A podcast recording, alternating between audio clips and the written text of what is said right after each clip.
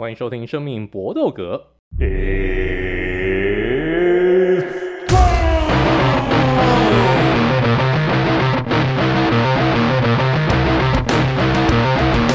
Podcast 专注在 UFC 和综合格斗上面。那这一次呢，因为大家录音时间的一个配合，所以我们选在一个我们平常不会录音的一个这个时间。我们选在周末的下午来录音，所以今天录音的一个气氛也许会有点怪怪的，没有关系。我们内容希望能够做的一样精彩，让大家能够好好的来听听看我们对于 UAC 二九四的不负责大预测。那今天的好朋友仍然是 Eric。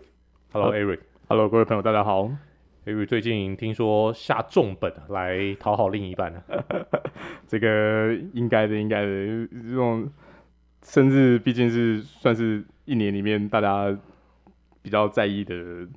节日嘛。生日重要还是情人节重要？我觉得是生日，欸，生日吼。对啊，对啊，对啊。因为情人节是大家都大家大家都过，对，只有生日是就是他这个非非常独特的一个日子。对啊。独特，然后而且又是比较有个人意义，是，不然你情人节已经被商人驯良到，你都不知道要过几次，过几个，感觉就比较腐烂。起码三个情人节，如果每个三个都照这种本下去，那我真的是可能晚上也要出去打工了，真的哦。晚上去那个晚上晚晚上去开 Uber，开 Uber，不然当当什么 bartender 这样。哦，是是是是是，呃，辛苦了。那那那那那那个他会开开心吧？希望啊，希望希望，就是希望他有感受到我的诚意，对心意是哦，嗯，对，那我们这边就先不破梗，好，我们就先不要说要送什么东西，总之呢就是相当贵重。那最近是我们的教改大师 Vince，嗨，大家好，我是 Vince。这个教育的过程非常成功啊，教育结果非常成功啊，过程算是算是呃，其实也不算颠簸，我觉得就是就是因为毕竟。蛮受教的，所以教的算是蛮好的。我觉得就是有有有达成目的，有达成共识啊，应该这样讲。我觉得这是一件蛮不容易的事情。那大家可能一听得一头雾水，不知道我们在讲什么事情。艾瑞，你讲一下好了。呃，还是我还是我自己讲好了。反正就是呃，我们我跟另一半有取得共识，就是我们的金钱运用上面嘛，可能不见得要去办这种就是让长辈很喜欢的这些这些。呃，繁文缛节的一些活动哦，甚至连呃婚礼，我我我觉得我其实我老实说，我觉得婚礼对女生来说很重要啦。我觉得对男生来说不要说谎了，大家都觉得还好啦，对不对？就是拜拜而已嘛，怎么受得了？那可是我觉得比较像是，我也想要办给他，但是如果一样是资金使用效率，我希望他可以用在更有效的东西上面嘛。那很显然，可能我的我的队友也觉得可以接受，那他甚至也可以为了这件事情去跟家人 fight。我觉得这件事情是蛮了不起的，然后甚至是他身边的家人，不要说长辈，连他的呃平辈，他的妹妹，然后可能都不能接受，都觉得哦，你不是应该要怎样怎样怎样吗？可是我觉得这一点就是他，我们有达成达成共识，教改成功，耶、所以大家如果有兴趣要听那个 Vince 的一个课纲过程的话，我欢迎大家就留言，好，让我们知道到底反应有多热烈，大家有多少人遇到这个相关的一个问题。我们到时候再请看是不是请 Vince 教授来专门开个课。那我们今天的 u s c 二九四，我们就来做不负责大预测。好久没有做预测了，来，我们先来第一场比赛，就是轻量级的冠军腰带战，一波三折。小小鹰的一个对手，从原本的拉师傅 Charles Oliveira，因为 Oliveira 的一个这个伤退，这这次也引起了 Dana Y 的一些不快，然后所以呢。就是由大帝再度来跨量级挑战小小鹰，这只有十一天的一个准备时间呐、啊，这整个事件呢显得极为诡异，而且大帝在明年的一月份还要来卫冕他羽量级的冠军腰带，这真的 Q 小非常的好。来，Ari，你觉得这个 Q 小怎么样？超级超级无敌好啊！那这个。过程可以再稍微解释一下，就是拉哥在训练过程中不慎被打伤眉角，那个伤口看起来有点像是被肘击打到眉骨那位置，然后开了一个很大的口，需要缝针，所以就退出这场比赛。可是我完全可以理解大拿爸爸会觉得堵拦的点，因为你在这个时间还做强度这么高的 sparring，然后重点是还没戴头盔，我觉得他自己团队真的该检讨一下整个训练营的计划为什么会搞得这么 hardcore。其其实真的风险非常非常非常非常高，也会让就是 matchmaker 相当苦恼。那那这场比赛我自己个人还是会比较看好的小小鹰，因为时间来说对大地真的太不利了。因为呃，据消息来源的说法，他的日常体重大约会在一百七十磅左右，那等于是要在这个时间减到一百一十五磅，是一个很大的挑战。大家可以算算看，十一天，对，呃，一百五十磅啊，十五十五磅，然后就是大概换成公斤的话，就是六六点八公斤左右，十一天减六点八公斤。非常非常辛苦哦，而且这是一个相当相当难的的目标。然后你又没有一个完整的训练营，因为最近看到大地在出现公共场合都是在当观众，都是在场边。像前一阵子的那个澳洲那个比赛，他也是去现场帮纽西兰跟澳洲的选手站下嘛。你没有训练营，那虽然之前已经对过一次，可是上次输了，难道你还要照着一样的策略去打吗？这种种因素对他来说真的太不利了。那第二个挑战就是，他这个比赛场地是在阿杜阿布达比，就是可以当做是小小鹰的主场，穆斯林大本营嘛。你可以完全可以想象，这整个比赛场合一定九十九趴的观众全部都是在帮他加油。对选手自己的个人的意志，就是这种种因素加起来，我觉得他要赢这场比赛都有点太困难了。对啊，就是最大的因素就是你在大量减重之下，你的体能有没有办法正常的的维持？我觉我觉得难度会非常高。呃，我觉得其实就像刚刚那个 Eric 讲到，就是呃，就是拉哥他们这个阵营的事情，我觉得其实不止他、欸，哎，是包含就我们下一场要讲到的，就是 Chimaev 本来要碰到那个 Barbosa 也是一样嘛，就是其实他们阵营也是出问题嘛。然后我觉得大拿，我记得大拿出来喷嘛，就是他他堵了你，就是就是你这些八千台冲他小，就是你们你们为什么每一次都在比赛前面出包？然后我明明明好不容易帮你们敲一个卡斯，然后我可以让你赚到钱，那你就搞什么鸟东西？我觉得真的是会很堵然呐。这个都不是临时的，大概都是两三个月前都已经敲定好的。对啊，对啊。而且又不是，其实老实说，他们一直以来这种比较浪漫的这种行为，就不是偶一为之，嗯、是算是蛮经常性的嘛。就是之前拉哥也常常被棒阵打败啊，所以其实我觉得这个真的是不太好啊。不过小小鹰对大地这场比赛，我要持相反态度。我我觉得。要赌大的，这次我还是会赌 大地。虽然说我知道各种理性层面，大地没有赢的理由，可是其实我觉得上次大地跟小英打的比赛，就是证明了，就是大地是吴伯雄在这个市场上是有优势的，就是小英是没有办法把他雷晕的嘛，就因为我没有脖子嘛，就跟哆啦 A 梦一样，所以其实我觉得，就是也许在这种。看起来都百般不利的状况之下，也许大地会打出很意外的表现。而且我也我我也觉得，就是因为有打过一番的，我觉得大地应该会用很我们想象不到的策略，包含小小鹰阵营都想象不到的策略。我觉得有可能会超乎我们想象的积极，就是或者是什么东西，用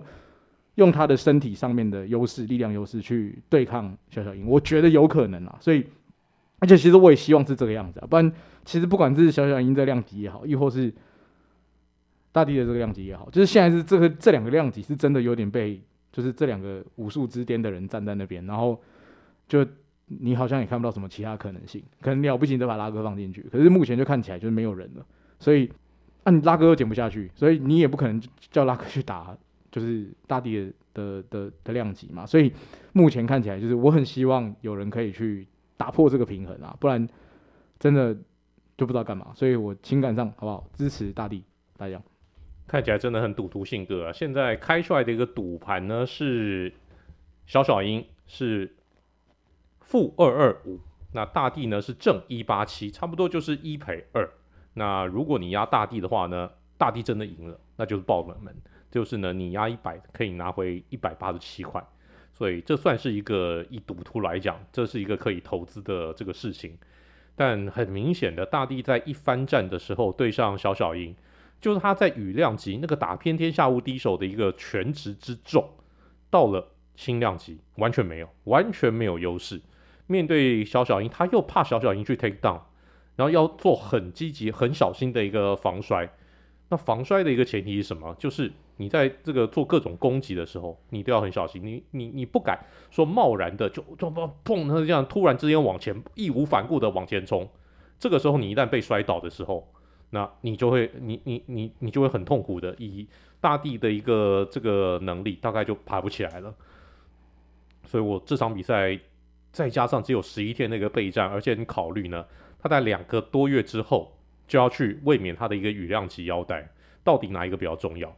是现在这个成为两个两条腰带的冠军重要，还是继续卫冕羽量级冠军重要？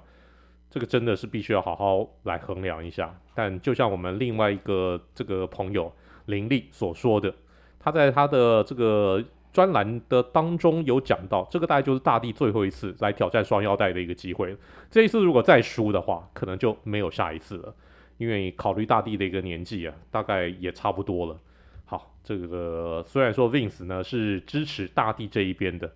但我不知道他这个话到底有几分真。他这个 Vince 讲的话，通常我都要打个折扣。所以呢，这一次我跟 Ari 两个人呢都支持是小小赢，觉得小小赢会赢。那来，我们下一场比赛是中量级的 Usman 要对上 Chimaev，这这这这 Chimaev 这这这很有趣啊。这两个人呢，其实都是次中量级。搞上来的，他这两个人呢，现在的排名呢都在次重量级。乌斯曼仍然是次重量级排名第一名的选手，然后 Kimaev 呢则是次重量级排名第四名的一个选手。结果这两个人要在中量级来打这场比赛，这其实呢也是一个临时抵替的一个比赛。我们来请 Vince 介绍一下这场比赛，还有你的预测。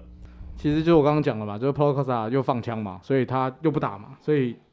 又临时拉了就是乌斯曼上来打。我自己其实是蛮期待的啦，就是。因为可能之前跟听众有听，其实我没有很喜欢齐马耶夫这个人。我其实觉得他，他确实有他的实力在，可是我我也觉得他在跟呃那个那个谁，也是也是巴西的那种，你看，Gilbert Burns 跟跟 Burns 打完那场之后，我觉得他有点水，就是没有想象中的这么难以挑战啦。就是确实他可能在地面上面的前进的技术非常好，可是他在力技上这边真的没有大家想象中的这么硬，所以。我自己是蛮期待，刚好这两个有点相克，就是因为乌兹曼的，呃不，其实也没有，我觉得乌兹曼整体来说，他的他的整体其实是比 Kimmy 更全面，绝对就是不管是力技水准或者是情技水准，我觉得都更好。甚至我我还是我我虽然说 Kimmy 之前在这个量级表现出来他的力量是非常大的，可是老实说，我觉得碰到乌兹曼，就乌兹曼其实真的他妈很粗诶、所以。如果你叫我比预测这场比赛，我认为乌兹曼会赢。我觉得 Kimai 会不会扯下来，而且我也觉得他该下来，就是他没有这么好，在我心目中啊，就是就是我觉得不管是站着打或者在地面上面打，K F Kimai 都讨不到便宜。而且目前在 IG 上面看到他的身材，我觉得你比起那个挂肉，你很明显嘛，就是乌兹曼就是很明显他的肉量就是更大一号，所以我自己是比较倾向乌兹曼获得比赛胜利。好，那。刚才说到这场比赛，卡斯也是临时抽换的，我可以再细细解释那个过程。Polo Costa 在比赛前差不多一个月的时候去做手肘的手术，然后宣称他赶得上比赛。那在反正在 IG 就是持续追求嘛，然后就说啊，我已经在阿布达比备战很久啦，我绝对百分之百没有想要退出啦，可以去打。然后也是在差不多比赛十天前的时候，医生去复诊说他的手，然后检查以后说有细菌感染，结果他就被拔掉，让乌斯曼顶替。那基本上我是到底谁放的细菌？谁做这种谁做这种化学攻击？不是生物攻击？我我真的不理解这个是在比赛前一个月去开刀是什么操作，真的只有摆烂而已，完全没有话说。我自己个人是比较看好 Chimaev，而且我觉得这场比赛很有可能会是全场力技的节奏。除了 Chimaev 不一定摔得倒乌斯门以外，另外一个我觉得比较重要的看点是，我觉得乌斯门的膝盖状况其实并没有很好。大家可以注意看他比赛最近的 passing，就是他的很多比赛的 takedown 其实是会发挥在比较前面的回合。假设他是打五回合的比赛的话，因为他其实两只膝盖的积水的状况，从他进联盟都一直有持续发生，而且我觉得看起来是相对来说有比较比较恶化。你可以看到他打 Edward 那两场比赛，吃的蛮多下段踢，或者是有一些接近在打那个股四头肌那附近的七级以后，他整个移位还有整个 takedown 的威力，他本来就不是力气来说，他本来就不是一个踢击用很多的选手。可是你可以发现他后来膝盖的状况会影响到他的 t a k down 的成功率跟场上的移位啊。我觉得他的力气水准比 Chimaev 好，可是这一次。这个 short notice，他个人平常的体重打一八五，我觉得应该也是要再稍微减一下下。那综合这几个因素比起来，虽然我也没没有很喜欢 Chimaev，可是我觉得比较完整准备的状况下，他的胜率还是会比较高。这场比赛的一个这个胜负，其实我们真的没有很关心。这两个人我都没我都不喜欢，谁赢都可以，我 无所谓。但我只想要看到一个数字，就是呢，Chimaev 他到目前为止在 USC 的 takedown 防守是百分之百，嗯，没有失败过，从来没有人能够 take down 他。我很想看看这场比赛乌斯曼是不是能够打破他这个完美的防摔记录。这个 takedown defense 是不是能够被乌斯曼给打破？我希望看到的这样就只有这个数字。那谁会赢？我个人认为这会是一场很丑的比赛。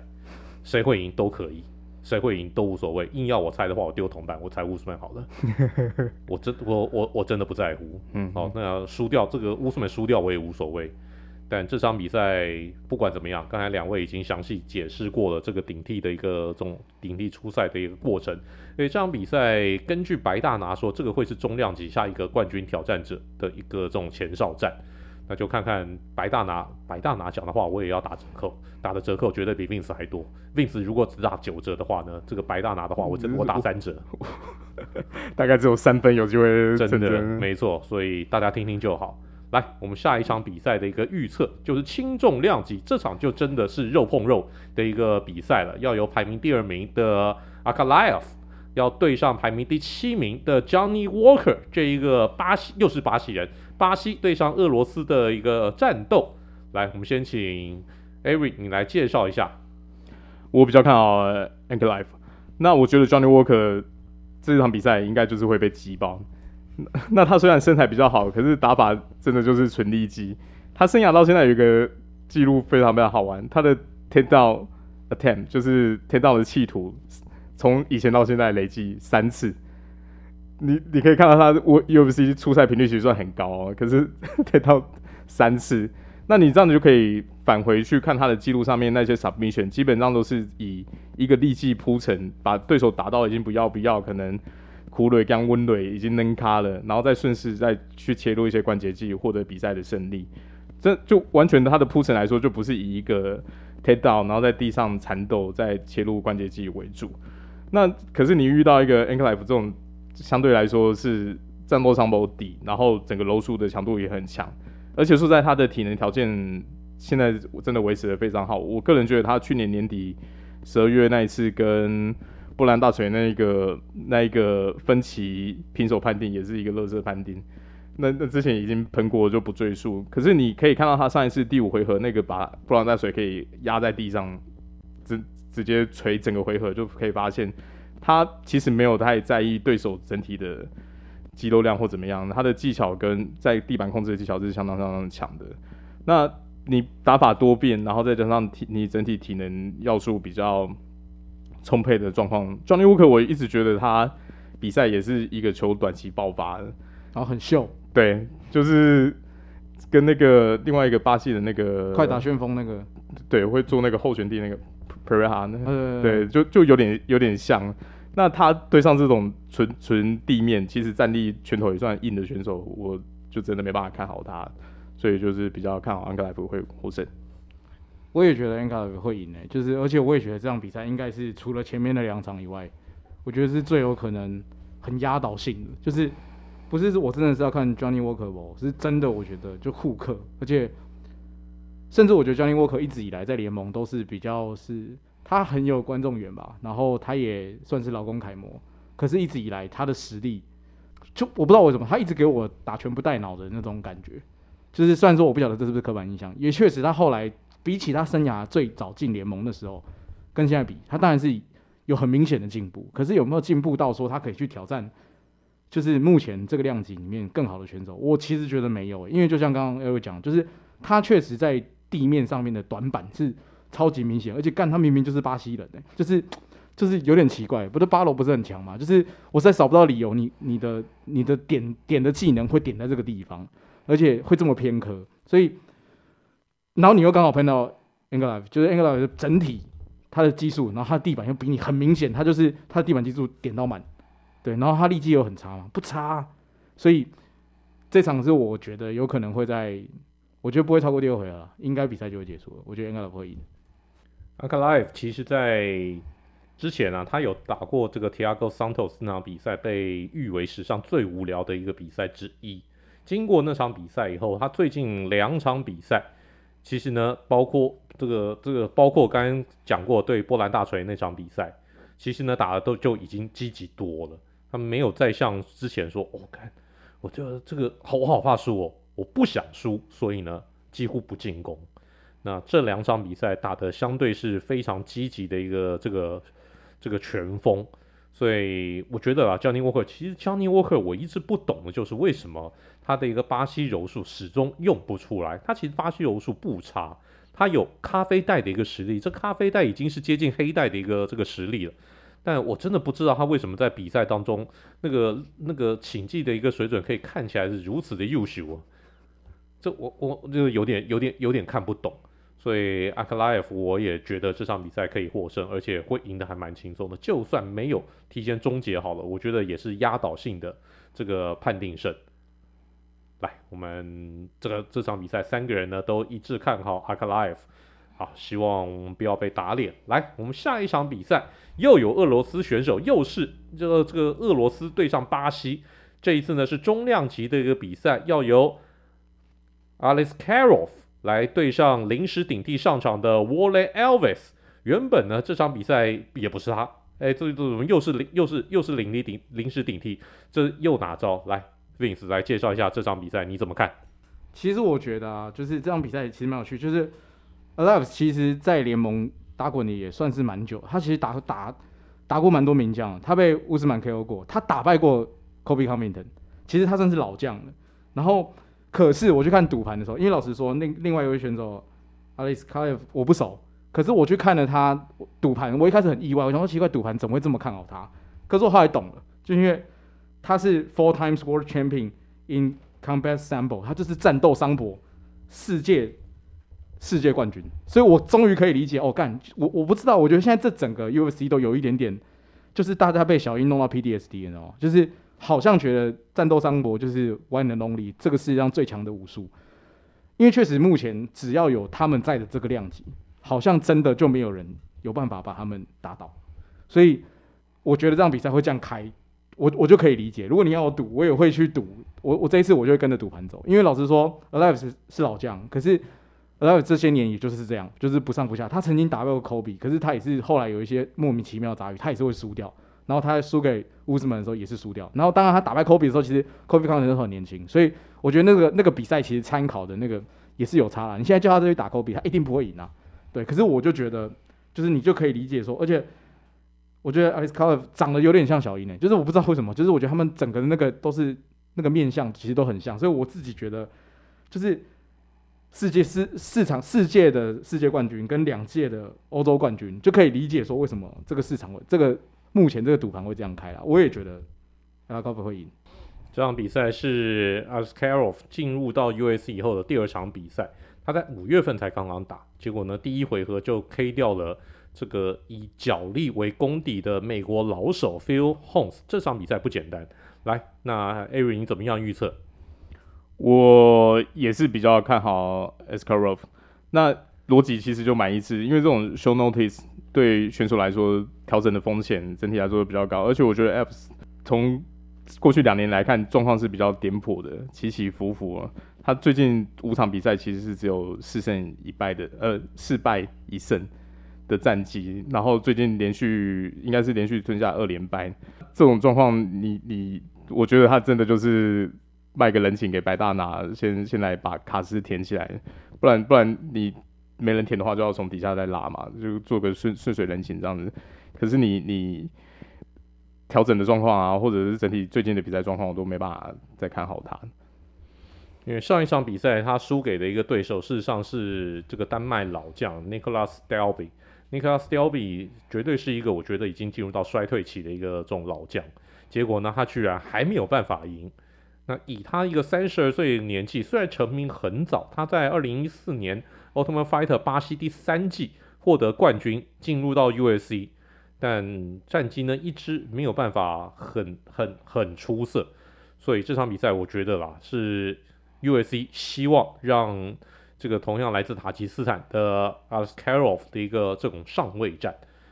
那我们真的没有办法找不到理由呢说 Askarov 会输，只好一致的呢看好 Askarov。来，我们预测的最后一场比赛是雏量级，也是当天 Man 这个 Man Card 的第一场比赛，要由这个应该叫做冒牌鹰吗？魏魏小鹰，对，魏魏魏小鹰 这个人呢，名字也叫做 Nurmagomedov，Said Nurmagomedov，但是呢，他打的是雏量级的一个比赛，个子呢比真正的一个鹰董这个小太多了，他要对上同样。这个名字以 V 结尾的来自塔吉斯坦的母鹰 Gafurov 来这场比赛怎么样预测？Aaron，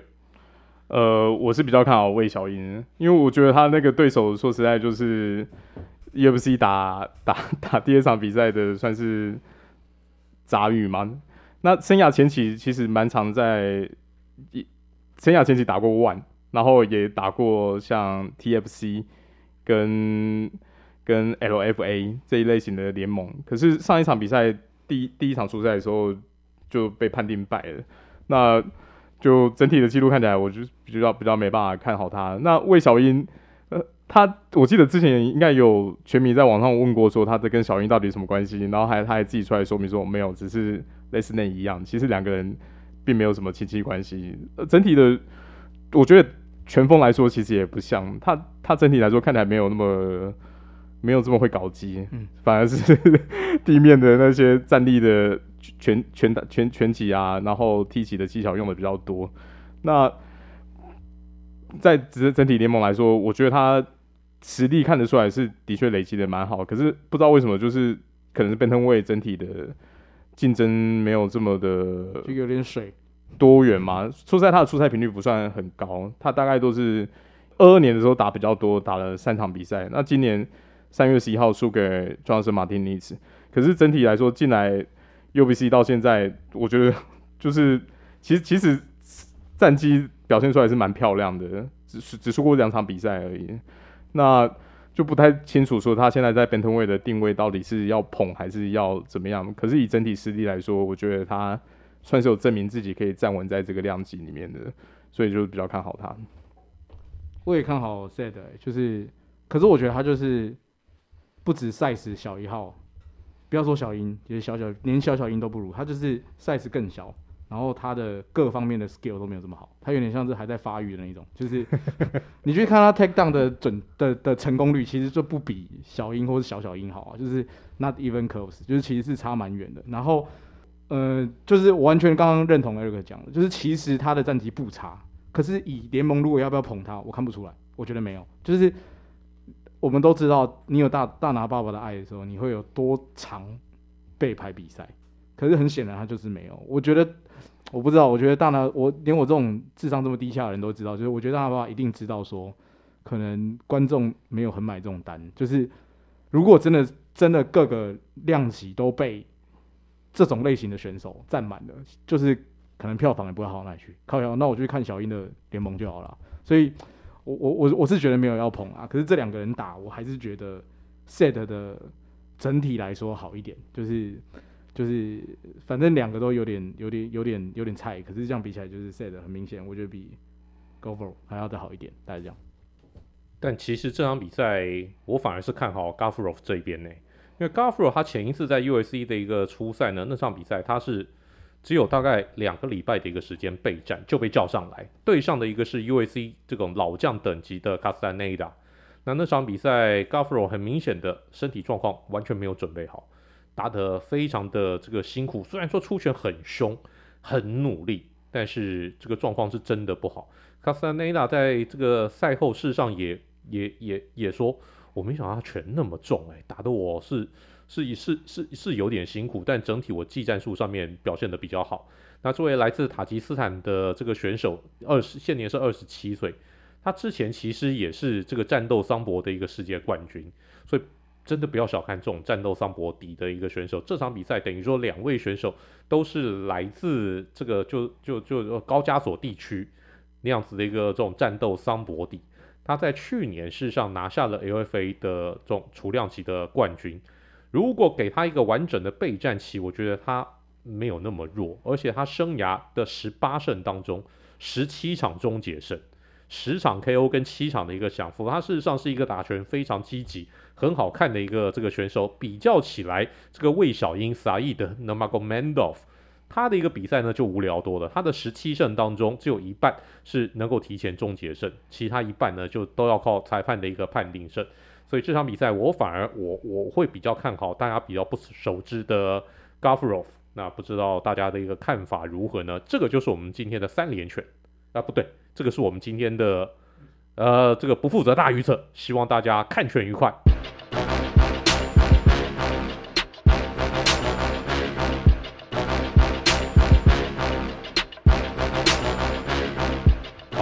看拳愉快，我们今天的 UFC 小尝试，之前呢曾经有这个朋友问过我，之前这个我自己呢也办过这种看拳趴，那那那为什么后来就不办了呢？这个来，这个有有有有点故事。我开始办看拳趴呢，其实是从两千年开始的，那个时候在疫情期间，很多地方没有办法开放，然后而且呢最主要是那个时候福斯结束营业。福斯体育台结束营业，那那 UFC 就没人播了，那变成我想看比赛，没地方看。那后来呢，就是这个当时这个 CHASS 这个 Sports Bar 的当时的一个主理人，这个现在这个词好好好红啊，主理人叫做这个小刘哥，他那个时候呢也想要说，反正他就他他他就是办各种那种那种那种看比赛的一个趴嘛，他就想要找不一样的不一样的客群嘛。那他就想说，我办办看 USC 的一个比赛，他就问我说，能不能号召？那我就好好，那来试试看啊。那结果呢，就我们就从二零这个两千年七月的 USC 二五一开始办起。那一次虽然是第一次办啊，但是反应还不错。其实现场是来了七十几个人。那哎，两位那场比赛有没有去啊？二五一有啦，我记得应该有。我记得只要是。哥号召的那时候，就是 Charlie，我们都是在那个时候认识的。就是甚至一开始你还没有号召，只是单纯去看拳的时候就有了嘛。然后后续才有有后面这些就有了，超级有印象。因为那时候是算是最，嗯、因为真的没有什么比赛好看。我超超记得那时候干还在播斗狗，靠不这个赛狗林老师、欸，我真的要哭了，没有比赛可以看。跑步的那个，对啊，UFC 是少数有在播的职业运动啊，所以那时候有，那时候有印象，嗯。好，那从那个那个时候开始办起呢，其实，诶、我个人要说，完全没有靠这个东西赚钱，我完全没有跟店家有各种的一个分润，然后我没有在其他地方办，完全就是因为跟 Charlie 的这个小刘哥认识，然后我就就完全就就就纯粹是小刘哥他说要办的时候，他说他要开放场地，然后因因为那个那个时候要买那个配这个。有时候要买 pay per view 嘛，有时候是用他那个地上波的讯号，对对，就我沃的我沃的那个日本讯号。嗯、那不管怎么样，这些那个讯号的一个处理，然后现场的一些那些餐饮、酒水、场地的一个提供，全部都交给小刘哥，完全不插手。我唯一做的一个事情，就是在网络上面号召大家有没有兴趣来看拳，要看拳的话来报名，先登记，就先登记，嗯、就这个样子，然后。如果说我有什么样的好处，就小刘哥那天会请我吃一顿，那天我去餐饮免费，就这个样子，这是我唯一的一个好处。除此之外没有，我我完全没有，完全这这完全没有跟小刘哥这个有任何的这种什么那个拆拆分拆分利润啊没有。那后后来一路一路这样办办办，我今印象最深刻的一次，应该是有一次那种半夜，嗯，好的，呃，我忘记是哪一场了。应该就是那个康纳跟小英哦，OK，阿布达比那一次，嗯，可那二二九哎，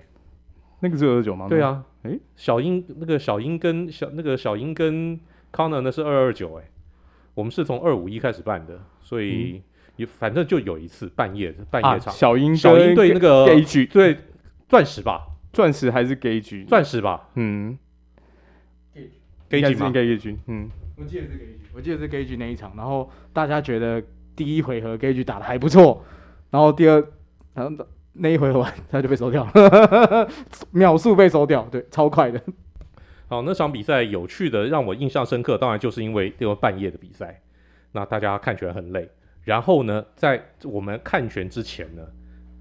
那个查理才举办了足球的看球活动，也是一个足球非常重要的一场。好，好像就是那个西班牙国家德比吧，就是巴塞对马赛。我忘了，我是我是我是忘了。巴，你说那个巴塞对皇马，巴塞对皇马，我忘了，我忘了，我忘了到底他们前面是哪一次那个哪一场足球的一个比赛。总之呢，就是他们看完，马上就要开放 USC 的这个朋友们进场。那个时候呢，就是彼此之间弄。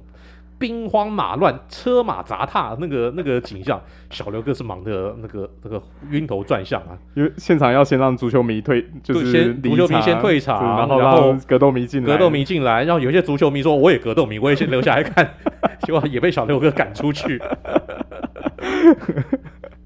是印象很深刻啊。对，没错，那那场比赛真的就非常感谢大家的热情。那场比赛其实我们是把真的把查理斯给挤爆，挤到爆掉。而且我也有认识一些那种选手教练呢，也特别来捧场，也特别跑来看。这个当然是这些非非非常感谢大家，那个大家那个时候的一个热情都让我印象深刻。那后来呢，开始呃有一个人出现了，就是前版主，他开始的那个那个在一些那种其他的地方来的，因为他大家都知道他中部人嘛。所以他开始在中部、南部呢开始看比，开始这个办也办起那种看拳趴。那那时候其实我很开心，我说那很好啊，这个这个推推广这个推广这个运动非常非常的好。我那我还鼓励他说没关系，办多办很好。然后后来呢，就是我因为后来我会在他成立的那个就是大家所熟悉的这个 USC 的。那个粉对粉那个粉粉丝社团上面呢，来分享这种看拳的一个资讯，我也都会先沟先跟他沟通，我会先问他我能不能张贴，你允许我可以张贴，我才会去张贴。然后这个一开始的一个互动其实也都很正常。那当然大家都知道那个后来他他他他出现一些比较离谱的一个那种行为，那尤其是那后来因为查理斯那边呢，其实大概就是就是。只要小刘哥愿意开放，我就我我就来号召。那最后一次呢，是在两千二二年的时候，那个时候大家都应应该知道，那个前版主已经活动其实办得很不错了。然后他想要把这个触角伸到台北来。然后最后一次我我来号召的呢是两千二零二二年的二七一。然后那一次二七就是阿德萨尼亚跟 Whittaker 的那个二番战。那大概是我最后一次来号召看拳，因为后来必须要承认，从二一年这个后半期到二二年，因为很多运动开放了，USC 看拳的一个这个朋友呢，大家来的人人数呢明显的减少，减少很多，位置没有那个可能会让就是呃酒吧这边会觉得说他没有什么利润，他觉得办这样的一个比赛其实对他们来讲很累，因为他们可能是前一个晚上。才刚办完这种足球的一个比赛，正常的上班时间是夜班，对，没错，然后他就跨跨到日，没错，对于他们来讲其实相当辛苦。嗯，如果说这个人数没有很踊跃的话，他们其实是约宁可我休息，我我不需要办。然后然后后来就小刘哥就跟我跟我商量，就说好，那他暂时不办。那后来呢，这个查理斯也换了经营团队，那小刘哥去。小刘哥去了新的这个开了他自己的一个酒吧，我们这边帮小刘哥的一个新酒吧宣传一下，叫角落角落酒吧的 Corner One，呃，非常 cozy 的一个地方，大家有兴趣的话可以去可以去试试看，在台北市的那个健康路底松山区那呃就在那个对对对，在在在那个那个就健康路没错，民生社区那边了，民生社区尾巴段那边，嗯，什么福远接水门，快快接到那个位置。嗯，好，那后来因为反正对我来讲，我没有办这个比赛，我一点差别都没有，我又没有靠这靠这靠这个赚钱，只是而且再加上那个时候大家看拳的一个这种呃欲望可能不是那么不是那么强烈，卡司或许也没有很好，那后来我就我就不办了。那那后来在小刘哥还在查理的时候，这个时候呢，我们前班主就就开始他想要接手在台北来办活动，我 OK 啊。无所谓啊，我我我不我不想办了。如果你能够说服说服这个小刘哥，说服这个老板主理人，你愿意你愿意来办，你愿意来负这个责任，那很好啊，何乐而不为呢？但后来小刘哥跟我讲了一些这个事情，让我觉得这个这个这个相当不好。我我个人很不喜欢，大家应该都都都都知道前班主的一个这种作风。小刘哥也觉得，他听到前班主开出那些条件以后，他决定他就不要跟他合作。那后来呢，在他离开这个离，对啊，当然啊，那个小刘哥后来离开 Charlies，换了一个经营团队以后，然后前班主呢又在 Charlies 来办这种看拳趴，这个我都最绝对尊重。经营团队有经营新的经营团队有他们的一个这个想法，觉得这样子是 OK 的，然后愿意跟前班主合作，这个我我们也都绝对尊重。但对我来讲，我觉得我个人办那种看拳趴，我纯粹是一个我办开心，我办爽的，我就是希望大家一起同乐。我喜欢享受现场那个那个气氛，我希望看到大家对看拳那个反应，我希望推广大家看 UAC，大家对 UAC 的一个热情，对我来讲完全就只是这个样子而已。我从头到尾没有要没有在办看拳趴这边拿过一分一毛。唯一的，真的就像我刚才所说的，唯一我获得的一个好处就是小刘哥请我吃一顿，就这个样子而已。这个在这个除此之外呢，我就再也没有其他的一个利润。所以不管怎么样，我还是希望大家能够多多去看拳啦。虽然说现在这个交给各个有兴趣的一个酒吧、有兴趣的一个运动餐厅来接手办，我觉得也是好事。没有中间，没有没有没有没有中间人，然后店家自己来号召，因为反正长期在那边看，或许大家跟这个当地一个店家也都有联络，都培养出一些感情了，大家就继续保持这个看拳的热情，大家继续看下去，就让我们一直看拳，一直看到天荒地老，一直看到 UAC 倒台，我不知道他会不会倒，但总之呢，他还有办比赛，我们就继续看下去，这个就是我们今天的 UAC 小尝试。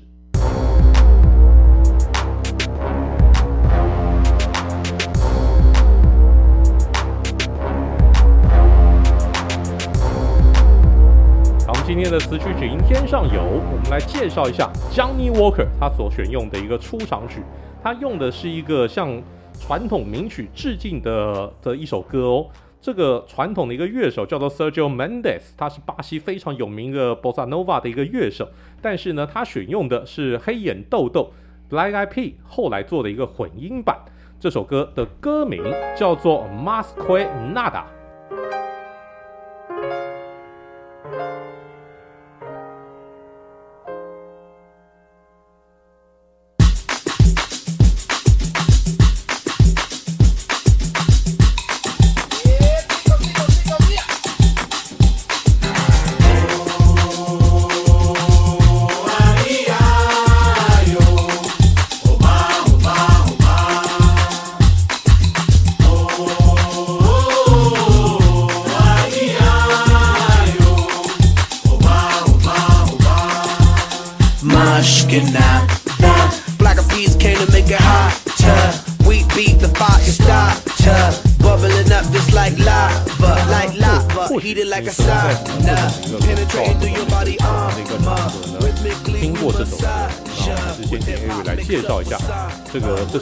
的一个来由。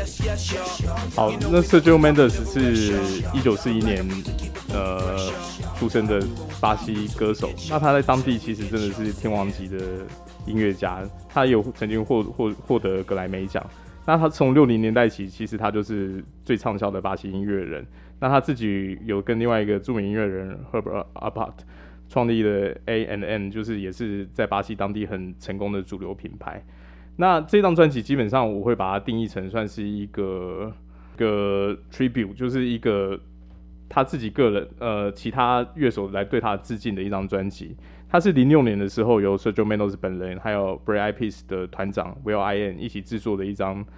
的专辑，名字叫 Timeless。那它里面除了就是因为呃 Mendes 自己个人的曲风是可能是圣巴跟巴萨诺瓦。那他其实就是以以嘻哈的方式去重新诠释这些巴西经典风格的名曲。那除了这，他们这两位自己都是歌手，也是大牌制作人。其实这张专辑还有很多其他的大牌音乐人。那这首歌就是里面开头第一张单曲。那这首单曲就是他自己，呃，Sergio Mendes 以前他领衔的六六乐团第一支畅销单曲，然后整个欧美乐界。其实就是相当相当风情的，因为它的和声啊跟歌词也很很常在一些你假设看到电影需要有一些有南美风情的场景，蛮常拿来当配乐插曲。那只是在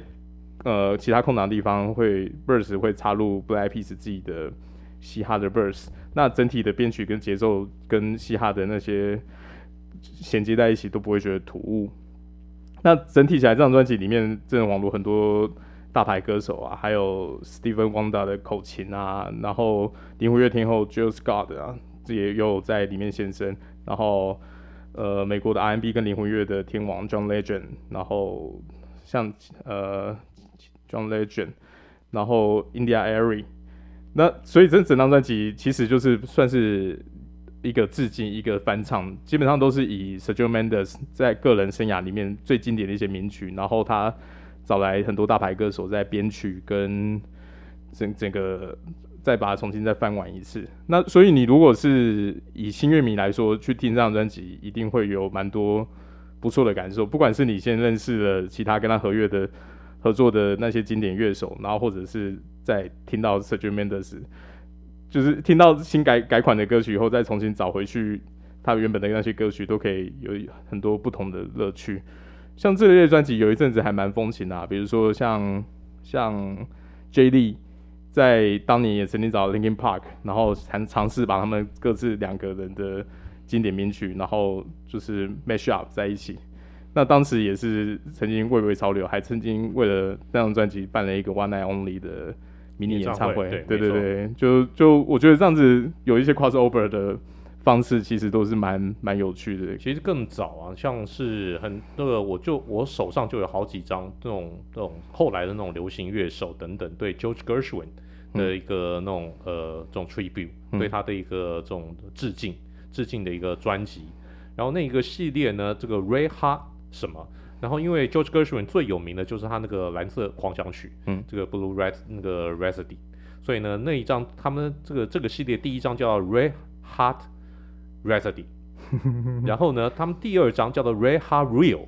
就是里欧，就里约，嗯、就里约热内卢，嗯，所以第二张呢，就是他们用这种电音的一个方式来重新混搭一些很经典的森巴、巴塞诺瓦的一个名曲。其实那段那阵子真的很流行，像这样子的一个这种。致敬专辑，那哎，还有什么要补充的？没有，就大概介绍到这边。OK，那 Vince 这首歌好听吧？没有，这首歌应该是没有人没有听过吧？就是真的是他那个他的那个配乐啊，哎呀，就是太太舒服了。我觉得是很适合，就是很 free 的，也很 free，打拳风格也好，然后整个人看起来都很嗨，然后甚至会在自己比赛获胜之后跳到自己肩膀脱臼的 Johnny Walker，就是太适合他了，就是真的是太浪漫了，太舒服了，然后就是。就是，就好像一切都无所谓，就是只要听到这个歌啊，然后只要可以干嘛干嘛都无所谓。我觉得很符合这个拳手的风格，对。然后这首歌就真的是就是经典，没什么好说的。所以大家如果听了这首歌，想要听更多的这种巴西风格的歌的话呢，其实很多。那大家如果有 Spotify 或者说那种 Apple Music 的一个服务的话，你随便打什么 Bossa Nova 啊、森巴啊，其实很多。大家可以不妨去自己找找看，然后这个巴塞诺瓦曾经它在美国风行呢，是因为他们在六零年代的时候曾经跟美国的极为知名的 West Coast 的 West 那个 West Coast Jazz 西岸爵士的一个大师 Stan Getz 合作，然后因此呢，把 Bossa Nova 这个音乐呢从巴西带到美国去，非常受欢迎。那这个就是我们今天为您介绍的资讯，只因天上有 Johnny Walker 所选用的出场曲。一首森巴名曲，Sergio Mendes 这个伟大的一个乐手，这个就是我们今天的生命搏斗歌，希望大家喜欢。到了说再见的时候，来，Eric，See you next time，Vince，大家拜拜，Good fight and good night。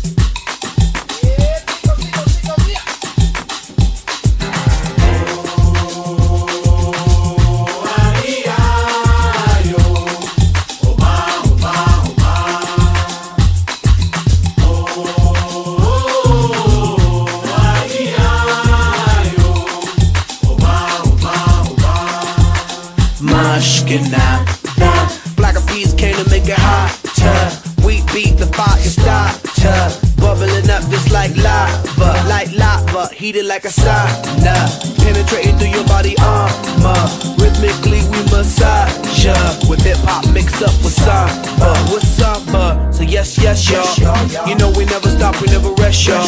The black will keep it funky fresh, y'all. And we won't stop until we get y'all. Till we get y'all. Say it.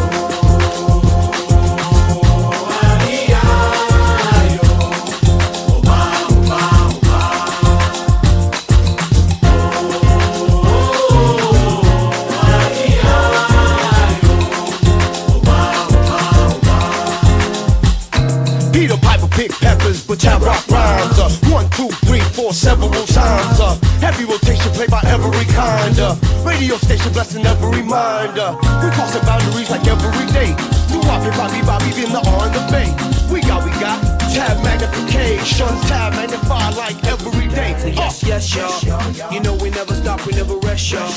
The black bees will keep it funky fresh, y'all. And we won't stop until we get y'all. Till we get y'all. Say it. Drop